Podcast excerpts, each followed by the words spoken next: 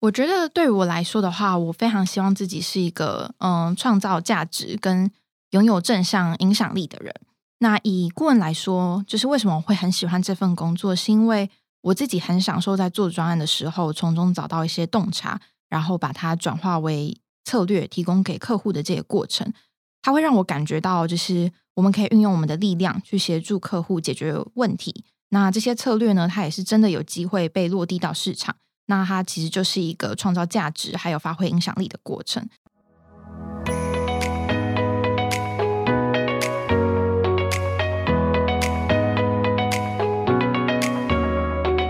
你也对自己未来的职涯规划感到迷惘吗？还在茫茫宇宙中探索自己的方向吗？欢迎收听 NTU DAC 职涯列车探险记，和我们一起探索未知。一步步找到属于自己的职涯道路。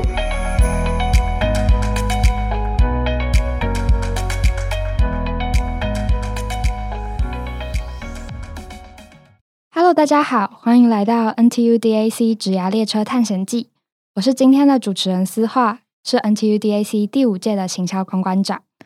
Hello，大家好，我是主持人 Tiffany，我也是第五届的行销公关长。上一集我们请到 Henry 学长来跟大家分享在 Apple 担任 Data Scientist 的职涯心路历程，也收到很热烈的回响，很开心可以得到大家的收听跟回应。那其实 DAC 的社员跟学长姐，他们除了担任一些数据分析师或是数据科学家等等的这种比较跟 data 有关的职位以外，其实有很多人就是把资料分析的能力运用在真正的商业顾问。或是商业开发、产品管理，或者是专案管理等等的职位上，像是 Mastercard Data and Services 的顾问团队，其实就是很多干部跟社员的梦想工作。最近干部们都在纠团练习 case interview，因此这次我们很荣幸可以邀请到曾任 AWS BD、现在在万事达担任顾问的 Tracy 学姐，来跟我们分享她一路上的职涯心路历程。对啊，而且其实从历届干部或者是身边在万事达卡工作的朋友们，我就可以发现，其实他们不一定真的都是数据分析这个领域的大师，但是他们都很具备很扎实的，像是商业分析的能力，或是决策的思维，像是一些对议题的拆解啊，或者是解决问题的能力等等。所以其实我今天也超期待可以听到学姐回来跟我们分享，然后相信。就是这这样子的分享，可以带给不论是正在求职的同学，或者是任何想要培养自身商业思维的听听众朋友们，很深的启发。对啊，对啊，超级期待 Tracy 的分享。其实，在筹备这个 Podcast 的初期，我们几位行销公关长就非常希望能邀请 Tracy 学姐来聊聊顾问职业。那如果大家有想听的内容或者是主题，也欢迎到 NTU DAC 的 IG 贴文，或者是 Apple Podcast 底下留言告诉我们，就有机会听到大家敲碗的主题哦。好，那我们就废话不多说，一起掌声欢迎 Tracy 自我介绍。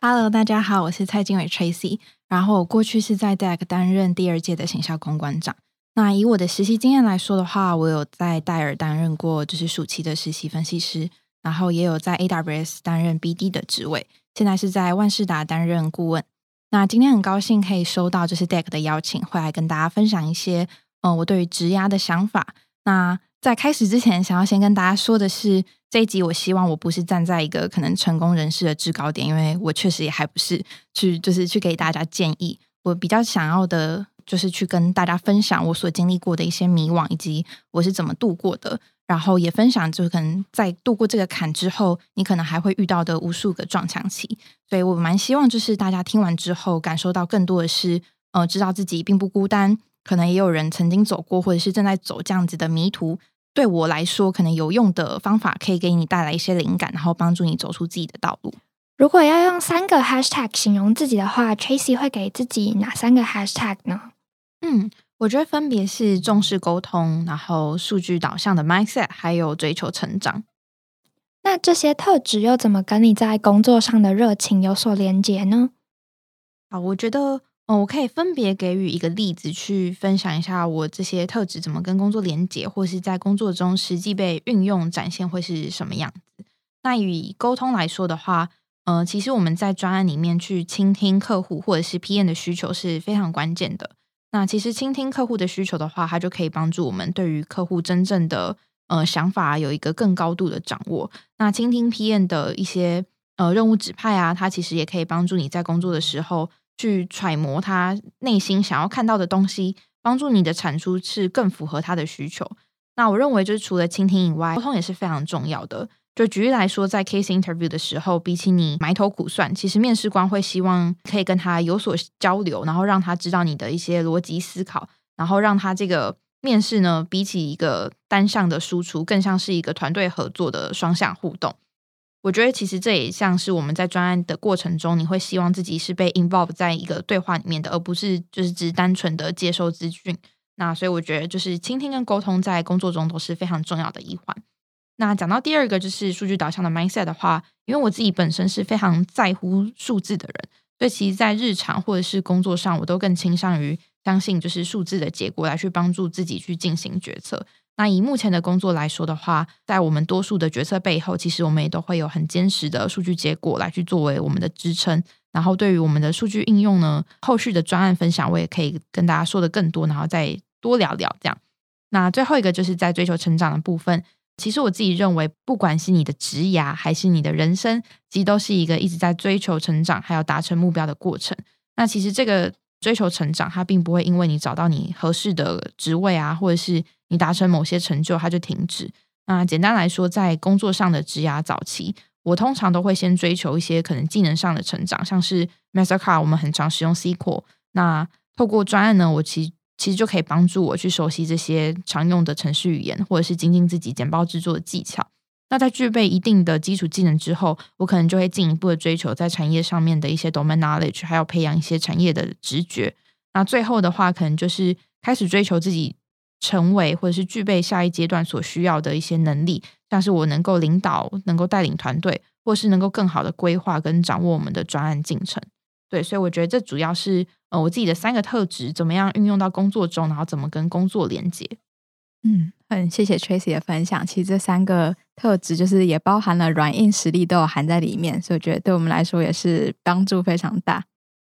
之前有听说 Tracy 说 Mastercard 的顾问服务算是你现在的 career market fee 跟 true passion 所在，所以也想问问 Tracy 为什么会觉得这个职位是现在最适合自己的地方。我简单分享一下，就是我觉得对于现在的我来说，就是作为一名顾问，依旧是我所热爱，并且非常适合现在我的一份工作。但我觉得，就是我会说，就是对于现在的我来说，就是顾问依旧是我的 career market fit，是因为我觉得我还是可以从这个工作里面得到许多的成长，并且就是这个前进的方向呢，跟我对于职涯的愿景的规划，它是一致的。那举例来说呢，就是作为一个数据导向的，就是数据导向心态的人，我们我能在就是精进自己数据分析的能力，同时也随着是专案经验的累积，去培养产业的直觉或者是一些商业思维。那这些我觉得是我在呃后续的职涯求职都能够不断运用，然后也能被带走能力。所以我觉得就是现阶段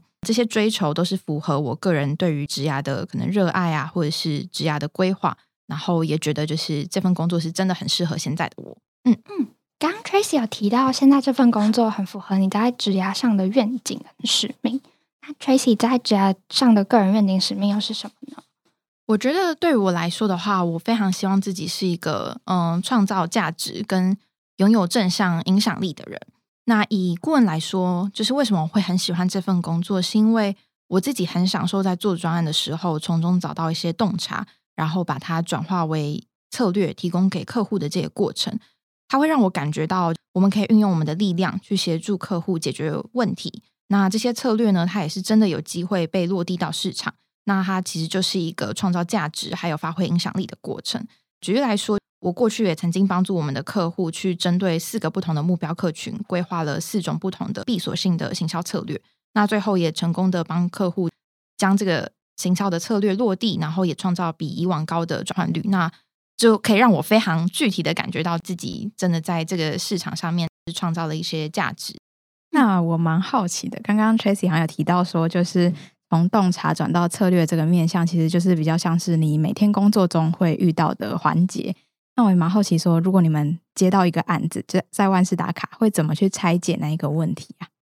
嗯，我觉得这个问题听起来有一点点广泛，嗯，但是我或许可以分享一个我觉得跟数据分析跟商业洞察结合的一个案例。这个案例的话，其实就是当初其实我只是很简单的要帮我的客户去看了一下二零一九的消费数据。那那时候我们就发现说，哎，九到十月的消费，它的资料比其他月份高了几倍这样子。那根据我们对于产业的了解，我们可能会很。直觉的想说，哎，是不是因为九十月是留学生的缴费季，所以他们为了这个市场带来一些消费的增长？那这就是我们所建立的一个假说。那在这个假说之后呢，我们最快的验证方式其实就是直接去拉资料，去看说这个增长到底是不是来自于这个我们假说的留学生客群。其实那时候很有趣的是，我真的去拉了资料，看完之后才发现说，哎，其实这个消费增长并不是来自于留学生的客群。哎，那我们就会进一步想说，好，既有的假说被推翻了之后，那我要下一步就是去看说好，那这些消费到底是来自于哪个客群啊？那又是来自于哪个产业？那这个产业里面的哪一个商户才是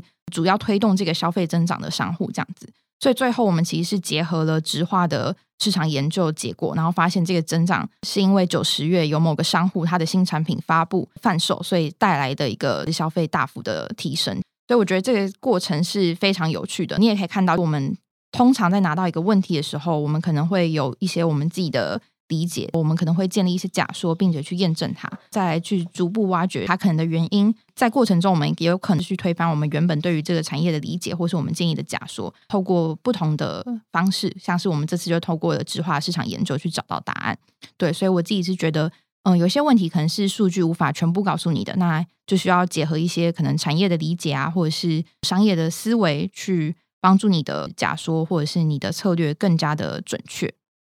听起来在工作上不断的迭代假说，然后透过一些执行方法跟数据，同时去 support 那些假说，为客户产出洞察，是在顾问工作上很有趣的地方。那也很好奇，Tracy 觉得在 Mastercard 工作，你最喜欢的地方是什么？还有最有挑战性跟成就感的部分又分别是什么呢？那这个部分我主要想要切成两块来跟大家分享一下。首先第一块的话就是团队的部分，那第二块会。谈谈我们的专案性质。那在团队的部分，我其实非常喜欢做一个顾问，我可以从每个人的身上学到许多不同的事物。那其实，在正式开始工作之后，我才发现自己在能力上啊，或者是一些 mindset 上，还有许多的不足。那不停的换专案的好处，就是我有机会跟许多不同特质，或是拥有不同技能、不同背景的人去不断学习。那我觉得这个学习不只是学习技能，更多的是学习可能待人处事啊，或是团队合作的方式等等。但是我觉得，就是过去跟不同的人合作，其实曾经让我感觉到就是很有挑战性，因为每个人他们都有自己舒适或者是他们合适的工作步调，还有工作模式。所以，如何从这里面找到你适合你自己的，然后跟团队去达成一个平衡，就不是我原先想象的这么的容易。那我其实也是在工作之后，就经历了几个专案、几个困境之后，我才逐渐掌握到自己适合的工作方式，然后也找到。自己最有效率或者最舒服的跟团队合作的方式。第二块的话，就是讲到就是专案性质的部分嘛。就我觉得，嗯，就是我最喜欢的事情，其实是我们的专案有许多不同的主题，然后也有机会接触到不同产业的客户。所以在每个专案结束的时候，你其实看到简报里面有一些自己发现的洞察被提供给客户啊，或者是被客户采纳，然后实践策略的时候，我觉得都是让我感觉到很有成就感的部分。那很有挑战的地方呢，其实就是，呃，我们多数的专案时程其实都非常的短，所以通常会有，就是会在一个相对有时间压力的环境里面工作。那同时你要确认就是产出的品质，所以我觉得对于新人来说的话，它是非常有挑战性的。那呀，对我自己来说的话，我其实也还在学习，就是如何在短时间内把事情做到非常的精准，然后帮助我们的团队去创造价值。刚刚 Tracy 有提到，你花了一段时间找到自己适合跟团队相处的方式。那蛮好奇，Tracy 觉得有哪些可以跟团队相处的方式？然后现在找到最适合自己的又是什么呢？嗯，我觉得这其实就跟我个人的个性有一点点相关。就是呃，每个 PM 他们其实对于专案的掌握度是要求是不一样的。就有些 PM 他可能很 micro management，那有些 PM 是觉得没关系，你就告诉我就是大方向结果就好了。对，所以我觉得就是在专案的转换过程中，你可能要去慢慢的熟悉，说每个 PM 他们对于你汇报进度到底要细致到哪一个程度，有不一样的理解这样子。那像我自己的话，我过去其实非常非常习惯，就是如果 PM 要求我从 A A 点到 B 点，我就是当天到 B 点的时候，我就直接跟他讲说，哎，今天我到 B 点了，那我明天会到 C 点。可是这对我当时的 PN 是不足够的，因为他可能会觉得说，哎，你 A 到 B 点，我预期你只要花一个小时，你怎么花了两个小时？可其实因为 A 到 B，我可能中间会经历过许多的高低起伏嘛，就是有就是高山跟低谷，或者我跋山涉水，就他其实都不知道的。那对于一个新人来说，就是如果我今天花了比 PN 预期多的时间去处理这件事情，我其实应该跟他讲说，哦，因为我在过程中我尝试了就是 A、B、C、D 的方案，然后可能不 work，然后我最后测试到什么 F、G，我才终于就是走到了 B 点。其实这些事情其实应该要让他知道，然后对于专案的进度有嗯更高掌握。那我觉得这样子就是去沟通，对我来说是一件好事。然后我觉得也对我的团队比较好，是因为有时候我可能在问问题的时候，我会跟他讲说：“哎，我今天想要从 A 到 B，我应该怎么办？”那他可能会觉得说：“哎，就是你怎么直接问我解答？”但其实因为我过程中试过了很多方法，我都没有跟他讲。然后他会觉得说，他就是他要帮我解决的时候，他就会说：“哎，你那你试过 A 了吗？你试过 B 了吗？你说 C 吗？”我可能说：“哦，对对对，我都试过了，我一直试到 E 了。”那他才会跟我讲说：“好，那。”你现在要要做的就是试 F 这样，但其实如果我一开始就跟他讲说我要从 A 点到 B 点，然后我试过 A B C D 的解决方案了，我已经试到 E 还是没有办法成功，我应该怎么做？就是他可以更快速的掌握到我现在是在哪一个 stage，然后提供给我我即刻需要的资源。对，嗯这真的是很珍贵的，实际上工作心法分享。因为我们现在在学生阶段，可能就不会这么熟悉这些向上管理或是跟团队沟通的方式。那之前其实无论是听到 Mastercard 的学长姐回来 Career Talk，或是在 Info Session 见到万事达的顾问，都可以感受到大家每一个人都很喜欢 Mastercard，然后也很希望跟他们互动的学生会喜欢 Mastercard。那这件事其实常常让我觉得很惊艳，一定是有很好的文化跟彼此支持的团队，才会让每个顾问谈起自己的公司都有这么强烈的热情跟归属感。也想请问。Tracy 有没有一些对 Mastercard 的文化还有团队的观察可以跟我们分享？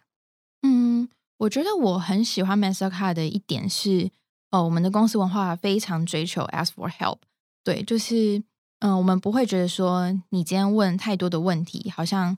嗯很就是很 annoying 或者很 bothering，就我们不会有这样子的想法。他们反而是。非常非常鼓励新人，就是在新人的阶段，不要害怕去尽可能的问问题，得到你所需要的资源，然后去帮助这个团队去创造一些价值。就是他不会希望你自己 stuck 在里面，然后就是你当然是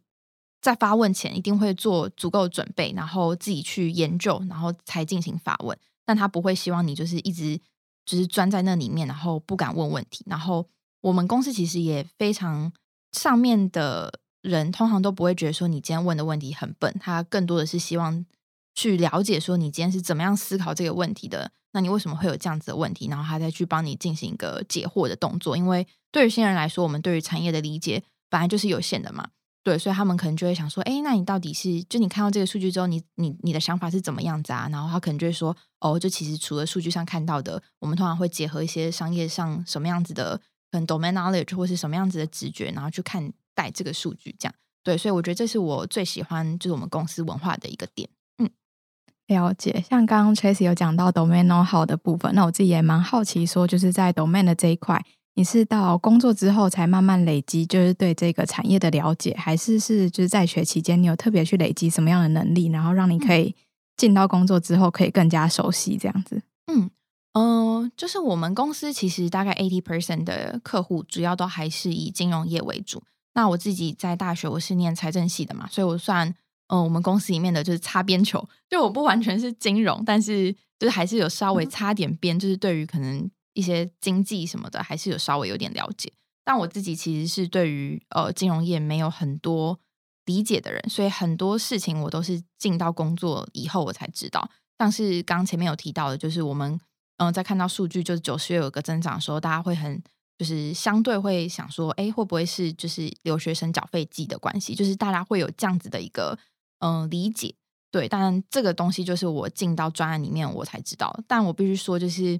呃，如果你对于金融就是在加入之前，你对金融业有多一点的了解，在你的工作上一定是会有更多的加分，或者是更多的帮助。因为像我们同届进来的人。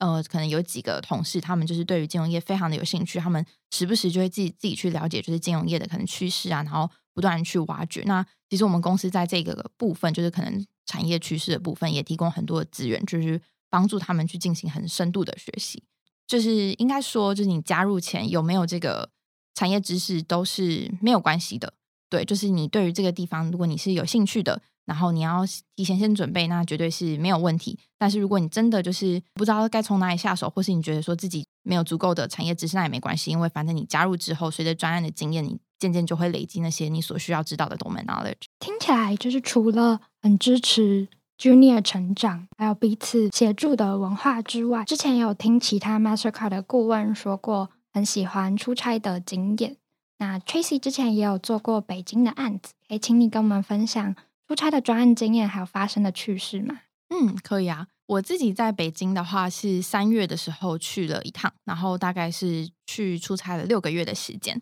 对，那我那时候在北京其实是服务一个银行业的客户。那大家可能会知道，就是 Mastercard 有一款很强的分析产品。但因为是中国客户，他们其实就是有资料上传云端的限制，所以他们没有办法使用我们的就是云端产品。所以我们公司就特别就是设计了一款，嗯，应该说制作了一款产品，是直接部署到客户的就是在地端这样子，然后让他们可以在行内用他们的电脑，然后部署这个产品，然后使用他们进就使用这个产品去进行分析。对，所以我那时候。做这个案子主要就是协助这个产品的推行，然后因为我们可能在台湾的顾问，我们都是有使用云端产品的经验嘛，所以我们对于这个产品的一些功能是相对比较熟悉的，那我们就可以直接进到行里面协助客户，陪伴他们去运用这个产品去做后续的分析，这样子。那我觉得就是我加入这个专案，然后觉得其实中国的客户跟台湾的客户，就是在某一部分的 mindset 上面是非常不一样的。那简单来说，我那时候其实有帮我们客户做一个发卡的活动。那在台湾，我们可能会觉得说，哦，我们就是资源是有限的，所以我们会想要挑出一群，就是可能最高潜力啊，或是我们的目标客群去发行我们的活动，让我们的可能转换率是呃成效是最好的这样子。但其实对于就是中国客户来说，就他们的财力是非常雄厚的，所以那时候我们其实帮客户就是捞了一包名单，上就跟他们讲说，哎。假设就是可能这二十万的名单，我们觉得是最高价值的，然后你们可以就是用这个名单去发你们的活动。他们就说没事没事，你就直接帮我凑到两百吧。然后我想说哈，就是可是这一包名单是就是最有潜力的，就是你只要用你就是既有的资源，然后就是全部撒在这群人身上，就是不用再多花额外的钱去做这件事情，你就可以得到很好的成效。但他们就觉得没关系，我就是要 reach 到越多的人越好。所以我们有时候其实，在把那些名单包进去的时候，有时候可能会不小心包到一些就不是我们原本筛出来想要被包进去的名单。可是因为他们就是呃有足够多的资源，他们可以去做到这件事情。然后刚刚有提到说，就是去世的部分，就是我去的时候是三月，然后我们那个行就是可能因为疫情的关系，所以他们之前都是不开空调的，他们必须要等到就是五一连假或者是端午之后，他们才会开始开空调。所以我们那时候。在行里面，就是每天都非常非常的闷，然后氧气量就这么多，然后又这么多人一起在那边吸，所以 我们那时候就超容易就是缺氧。然后我们大家就是每个人桌上都放了一罐就是氧气瓶，然后跟就是那种小台电风扇，就是如果缺氧的时候，就是用那氧气瓶就吸个两口这样。对，然后我觉得这个经验就是非常的特别，要等到下班之后才可以再呼吸到新鲜的空气。没错，没错。谢谢 Trace 的分享。那其实到 Mastercard 担任顾问是这届很多干部跟社员的 dream job。在投递的时候要选择 strategy and transformation 或是 business experimentation 的 track，其实很多人苦恼的问题，不知道要怎么选择。那也想问问 Tracy 当初是怎么在这两个 track 中做选择的呢？嗯，我们那一届加入的时候，我们还没有选 track，所以是。算蛮幸运的，因为我们就等于说是 S T 跟 B 的案子，我们其实都有做到。那我自己一开始其实做很多都是嗯 S N T track 的专案。那嗯，我自己觉得就是如果你简单来说的话，其实是 S T track 的人，我们会期望你最终成为一个可能金融产业的一个专家，因为你可能接触到更多的案子都是跟金融业相关啊，然后比较就是商业相关的专案这样子。对，那 B track 的话，就是更多会使用我们的那个平台嘛，就是 Testender。所以对于 B track 的人的期待，应该是说，就是你可能会成为一个更加善用数据，或者是对于建模啊这类的能力很强的那些专家。对，但我必须说，就是 Mastercard 它还是一间重视重重视数据分析跟商业洞察的公司，所以不管你是选 ST 或者是 BE，我觉得在案子里面都会运用到很多那种数据分析的技能，所以不用担心说我选 ST Track 我好像就不会做到数据分析的工作，就一定还是要有足够的数据分析去 support 你的论点，只是你可能相对的不会用到这么多的平台去帮你解决问题。嗯嗯，那这样 ST 跟 BE Track 接触到的案例的类型会有什么样的不同？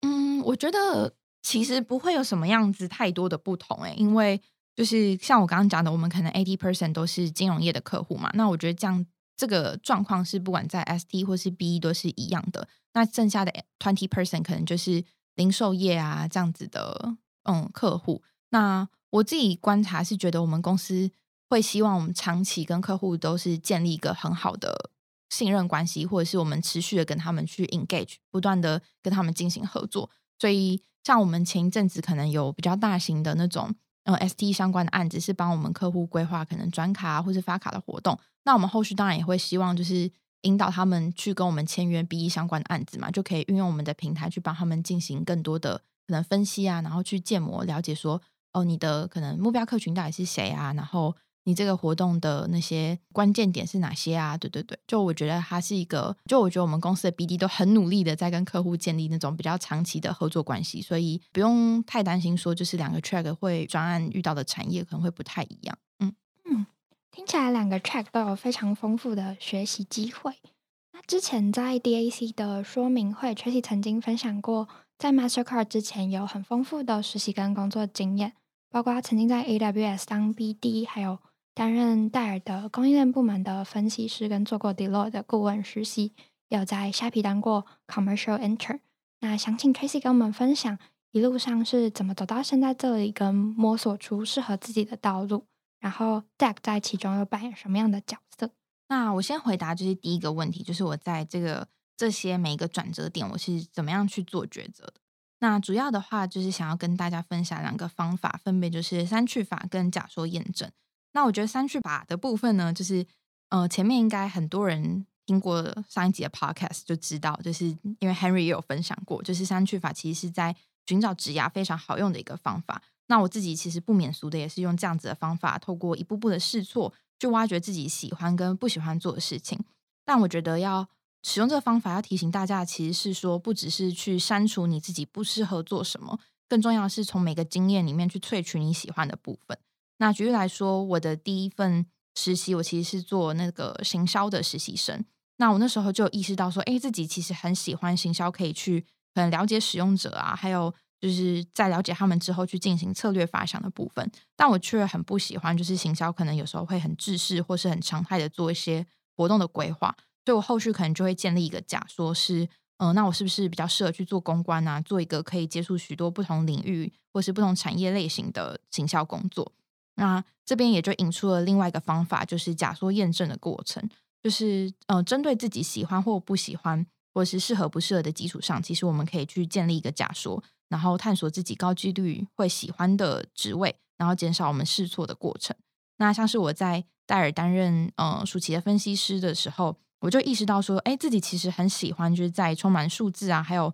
能够推动策略举措的环境中工作，所以之后也会根据这样子的偏好去寻找。具备这个相关特质的工作，那也就引导我就是加入了万事打卡，然后也证明了，就是就验证了我自己是喜欢这项工作的。那呃，另外想要提醒大家是，除了去探索说，嗯，自己可能想要培养或是展现什么样子的技能，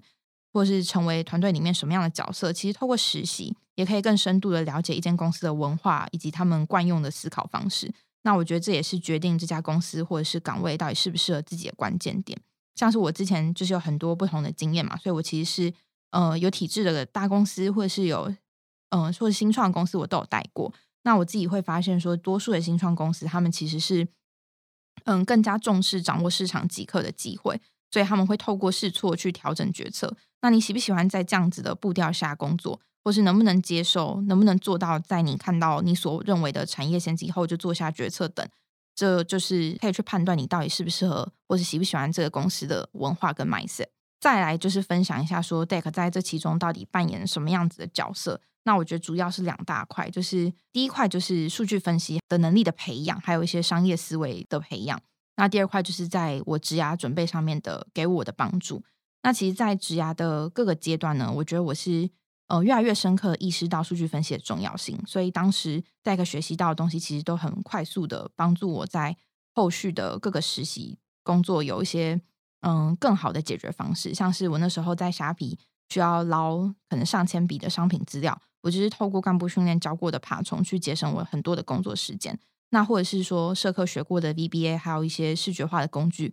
也帮助我在戴尔后来的最终专案去帮助我们的团队优化它的嗯视觉化的系统啊，或者是自动化的系统，然后也获得我们就是最终专案的第一名。对，所以我觉得我必须说，就是 Deck 对于我在数据分析上的影响真的是非常的深远。然后你也可以透过就是专案的，就是制作的过程，帮助你去更加熟悉这些工具，然后了解实物上可能会遇到的问题以及。练习思考如何解决这些问题，然后提供就是具体的呃解决方案。那以就是职涯准备来说的话，我觉得就像在招募说明会分享过的，其实透过专案啊、企业参访或者是职涯的分享，会有许多就是跟学长姐还有业界人士交流的机会。那透过这些机会呢，我们其实就可以听到公司或者是产业他们最真实的故事，还有他们许多的第一手资讯。能够更好的帮助你去厘清，说这到底是不是你自己想要做的。那尤其是许多就是没有实习经验啊，或者是没有时间尝试很多实习的社员，我就非常推荐你透过呃社内的专案去尝试，就是尝试面对该产业可能会遇到的问题，然后了解自己到底喜不喜欢解决这样子的产业问题，或者是透过呃企业参访啊，还有职涯分享来去初步了解说你感兴趣的职位，透过分享去判断说它的实际内容跟你的。想象到底是不是一致的？那如果是一致的，而且你还是感到兴趣的话，也可以再进一步透过实习的方式去验证说，嗯，这到底适不适合自己，然后更有效的去规划你的职业发展。呃，另外一个点是我自己其实也是非常充分的运用了 Deck 的人脉网的资源，找到了可以一起准备面试，然后一同成长的伙伴。那也透过学长姐的资源，对于我梦想中的产业。嗯，有了更加充分的了解，所以非常推荐，就是所有的社员在社团期间可以充分利用这些资源，然后帮助自己的职涯规划。嗯，确实，我很认同刚刚 Tracy 所说的内容。那也蛮好奇，说就是刚刚 Tracy 有讲说，在社团里面，然后才开始慢慢学习一些数据分析的工具，然后也带给你之后很深远的影响。就是蛮好奇，想说这些工具都是你进来之后才开始学的吗？还是其实是在你之前大学就有奠基一点点的基础，然后进来又在就是更加深印象之类的？嗯，我其实，在加入 Deck 之前是没有很扎实的数据分析的技能或者是训练。那我那时候其实。就已经有意识到自己对于数据分析是非常有兴趣的嘛，所以我其实在学校就有去修那种呃 Python 的城市设计的课程，但学校的课程就是非常特别，就是我们虽然是修就是城市语言，但是我们的考试竟然是纸本的考试，所以你就可以知道说那个嗯课程的内容好像跟我所想象的或是我所需要的是不太一样的，所以我觉得 Deck 就是给我在这个能力的培养上面有了更大的帮助。所以我会说，就是虽然我在加入 Deck 之前，我对于数据分析是有一定的兴趣，然后我也尝试运用我的努力去累积相关的经验，但可能累积的方向并不是那么的正确，因为我可能很会考试，但其实我那个 code 都写写不出来。这样对，然后是加入 Deck 之后，作为就是行销公关长，跟大家一起透过就是可能干部训练啊，去具备相关的能力，然后也是透就是跟社员一起去。透过可能社科去 pick up 那些数据分析的相关的技能，嗯，了解。那其实像学姐，你是之前虽然没有数据分析能力，但是其实你有很强的商业思维这一块。就是我觉得有商业能力跟商业决策的能力，其实也是蛮重要的。就是不止这个工作只需要数据能力而已。那我也好奇想问说，这样子的商业思维，你之前有特别去透过像是竞赛啊或者什么去累积吗？还是你是怎么培养自己的商业思维的？我觉得这个商业思维最一开始给我一个给我这个启发的社团，应该就是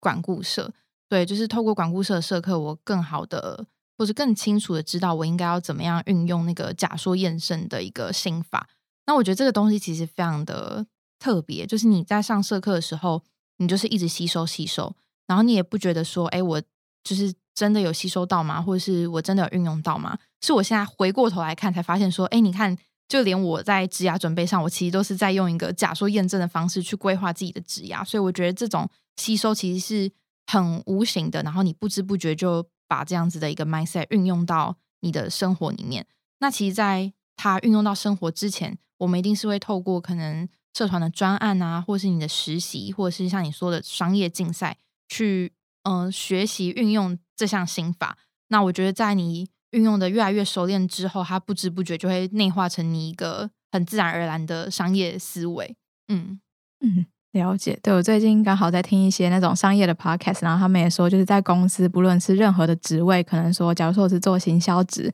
但是我应该要时刻都培养有那种商业思维的能力，然后去想说要怎么帮公司盈利、帮公司赚钱。这个其实对自己之后的规划，或是在那个公司的岗位也是蛮重要的。就也好奇想问学姐说，以你的经验来说，这一块是不是很重要的？我觉得我可以分享一下，就是呃，我们在工作上面运用数据分析跟商业思维去产生商业洞察的一个案例。对。那那时候其实是我一个职涯初期在做的一个专案。那这个专案，我们的客户其实是一个平台。那我觉得最特别的是，我们那时候，呃，要想说怎么样去运用我们可能所拥有的数据，去创造我们的顾问价值。那你基本上可以想象说，这间公司它其实，嗯，它所掌握的使用者资料一定是比我们更加全面的。他们可能会包含了使用者的样貌啊，或者是使用者对于平台的活跃度等等。那我觉得那时候我们其实。虽然我们手握数据，但我们可能更多的是运用我们的脑袋去发想，说：哎，我们在这个基础之上，我们要怎么样用我们的数据去创造价值啊？然后客户在他们的数据端，他们可能缺失的是什么？然后我们可以给予他们什么样子的商业洞察？那我们后来做的事情，其实就是我们把他们的使用者根据两个不同的交易行为去区分出了四个族群。那在结合我们的资料之后，我们就去分析说：哎，这个四个族群他们在平台以外。的产业，他们有什么样子的消费偏好，然后去给予他们后续建议。那像是我们可能就可以针对那些在店外消费很常去超市的客群，我们是不是就可以给他们一些相关的优惠，然后让他们回到平台？这个我觉得就是同时结合了数据分析，然后也结合我们一些商业思维想法去创造价值的一个专案。确实，这个对公司来说，我感觉是蛮重要的一环。然后对自己的未来发展，感觉有这样子的思维是很棒的。那其实，在我们快要毕业的年纪，现在很多干部跟社员都在求职，然后因为求职上有很多的关卡等待跟不确定性，其实大家都蛮焦虑的。也想要请问 Tracy，过去在求职的时候，都是用什么心态在面对这些不确定性？有什么心法可以分享给大家吗？嗯，我觉得这点实在是蛮 tricky 的，就是我可以理解，就是大家在求职的时候，一定都觉得。可能很紧张啊，然后嗯，不知道自己到底可不可以找到适合自己的工作啊，或是能不能进入那个 dream job。对，但是虽然这样说，就是你知道很老套，但真的是你不紧张的时候，反而表现的最好。可是我其实可以理解，就是就是你要要求自己做到不紧张这件事情，几乎是你知道 impossible 的。对，那我觉得能做的事情，其实是我当初对于就是自己的 behavior 的准备。我自己会觉得已经准备到我可以应付所有的问题的那种程度。我非常推荐大家可能去看那个 PNG 的八大问啊，或者是针对你要面试的公司去多了解一些问题啊，然后或者是 YouTube 上面其实有很多那种就是模拟面试的影片，对，就是可以透过这种方式去把自己的 behavior 准备到，嗯，你已经大概有对他有九十五 percent 的信心是不会 fail 的程度。对，那另外的话，因为我们公司可能就会有 case interview 嘛，那我那时候也是，就是常常会跟我的朋友一起练习这样。但我自己当初练习其实没有到非常非常多的个案，因为我有后来有点发现说，在练习的过程，我好像开始有点迷惘了，就是我会被那些很既有的框架所。帮助，就像应该很多在准备 case interview 的人都会有同样的感受，就是你看到 profit 的问题，你很自然就猜 revenue and cost，但是这其实不是一个很好的 mindset，就是你好像已经被那种很制式的公式给绑架了。对，所以我那时候发现这个问题的时候，我其实就让自己休息一段时间，然后去接触更多不一样的个案，然后更多的是准备一些产业上的知识，就是一些趋势的部分，然后看你要怎么样更好的在一些可能传统的个案上面结合一些新的趋势跟洞察。对，然后我觉得这个是蛮重要的。那就是两点综合起来的话，我觉得以我们公司来说，我们的面试通常就是会有 behavior 的 question 跟 case interview 嘛。那 behavior 我可能就是很扎实的准备，让自己有足够的信心。那 case interview 我觉得就是尽可能的表现到最好。那大家也不用太担心，因为当初在面那个 case interview 的时候，其实我也有那种就是可能数字算错啊，或者是就是解不太出来的问题。但我觉得面试官他们其实更 care 的都是你的。呃，思维你怎么样去想这些问题的？当然，你不要算错数字是最好的。但是如果今天那个数字真的是很困难的话，他们可能会更想知道是可能你算错是不小心算错吗？还是你的就是思考上面有哪个地方就是卡住了，就是想的不太对等等。我觉得面试官更重视的是那种双向沟通，然后团队合作的过程，而不是去 judge 你说你怎么把那个数字算错。嗯。那也想请问 Tracy，刚刚提到在准备 case interview 的时候，其实产业的趋势跟知识也蛮重要的。那这块你会推荐大家怎么准备呢？我自己的话，是因为大家也知道，就是 case interview 就是面试是英文的嘛，所以我那时候很常会听那种 Wall Street Journal 的一些 podcast，就是在通勤的时候，我其实就会听他们的那个 podcast，然后去吸收一些新知。那以我来说的话，我其实对于科技的趋势是非常有兴趣的。然后 w a t Journal 他们其实有非常多不同的分类，所以我就蛮推荐大家可以针对自己喜欢的产业先做入门，就是吸收那些产业趋势的同时，也顺便练一下自己的可能英文听力啊，然后或者是英文的口说这样子。然后后续也可以再进一步的去看一下，因为他们也会有那种可能 Money Briefing 之类的，然后就可以培养一些就是金融相关的知识这样子。嗯听起来真的是很棒的准备方式。那刚刚 Tracy 也有分享的，会把 behavior 的部分准备在最好。那除了可能准备好 PNG 八大问之外，你觉得还有什么方法是可以让自己在 behavior 上完全准备好的？我觉得除了就是去找一些模拟的问题，像是你要面试的那个职位的模拟问题，还有 PNG 的就是八大问，我自己是觉得就是这样子收集下来的那个量，应该是非常非常足够的。但我觉得这边可以提醒大家的，比较像是我之前在准备 PNG 八大问的时候，其实会有一个迷思，就是我每一个问题我都要给他一个最有趣或是最完美的故事。但其实真实的准备不应该是这个样子，因为这样子会有个情况是说，你对于每一个问题，你会有一个不一样的个案嘛？那一方面是对于可能经验没有这么多的人，我们可能会没有这么多的故事可以去诉说。那另一方面就是说，这样子你准备起来的那个负担其实是相对很大的。所以我后来采取了另外一个方法，其实是说我的一个故事里面，它可能含挂了三个特质。就假设我今天在讲一个团队合作的故事的时候，我可以根据面试官的问题，我加入了可能他想要听到的可能团队的冲突，或是我在团队合作中遇到的挫折。对，所以我觉得就是电锯的八大问，他们它虽然是八个问题，但它某些特质其实是可以被。可能两三个特质可以被同一个故事包起来，那我其实蛮推荐大家用这样子的方式去让你的故事是更加丰富的。那同时也有一个就是重效是说，今天面试官问了你一个问题，你可以同时展现的那个问题想要听到的特质，以及其他两个你觉得对，就是你自己也展现的很好的特质。对我觉得这样子准备起来，可能对于大家来说会相对比较轻松一点。嗯。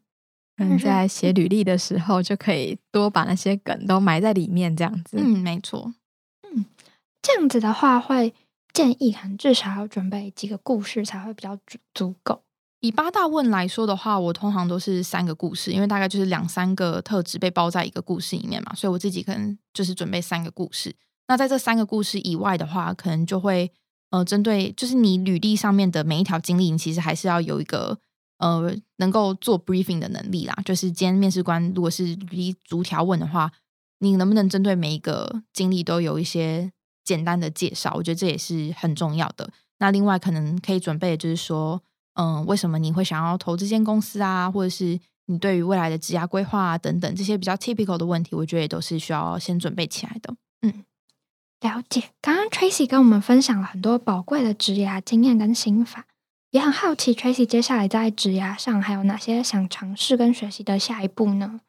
嗯嗯，这边的话，我自己其实觉得，就是顾问业对我来说，它就就是以漏斗来形容的话，它其实是漏斗的最上层，就是它里面其实涵盖了非常多不同的产业，然后也可以让你学习到许多不一样的技能。所以我想象自己接下来的职涯规划，可能呃会想要专精在一个领域里面啊，或是一个产业里面。如果以三五年后来讲的话，除了就是想要转换产业，不断的挑战自己的话，有机会可能也会希望说，能不能去海外发展啊，体验不一样的生活环境或者是工作文化。那也会希望说，就是自己在三五年之后，可能是具备领导能力的，能够带领团队，然后去创造更多的价值。那在顾问业的下一步，Tracy 会有想要往哪个产业发展吗？还是目前还不是很确定？嗯，我自己是还没有到非常的确定。不过我对于可能科技业，因为我之前就是有做过科技业嘛，所以是蛮感兴趣的。那另外一个我很感兴趣的产业其实是游戏业，因为我是一个蛮喜欢玩游戏的人，蛮宅的，所以 就是另外一个可能就是追求一些跟自己兴趣结合度比较高的产业。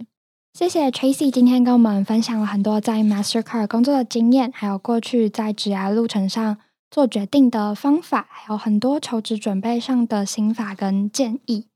真的，今天真的听到很多干货的分享，然后也很希望在我自己可能求学的期间，可以听到这样子的分享，可能对我之后的职业规划也都非常的有帮助。所以非常感谢 Tracy 今天的时间。嗯，希望大家都会喜欢今天的分享，然后能给予所有的听众一点心灵鸡汤，然后也祝福大家就是求职一切都顺利。我们觉得每份工作都像一场探险，每个人手上一次都只有一个平行宇宙的扣打。如果你喜欢今天的《指牙列车探险记》，欢迎订阅、分享我们的 Podcast，并留下五星好评，或是到 NTU DAC 的 IG at NTU 底线 DAC 和我们分享你的想法。希望透过这个节目，可以陪你一起肩并肩历经职涯探险。我们是台大 DAC，大家下次见，拜拜，拜拜。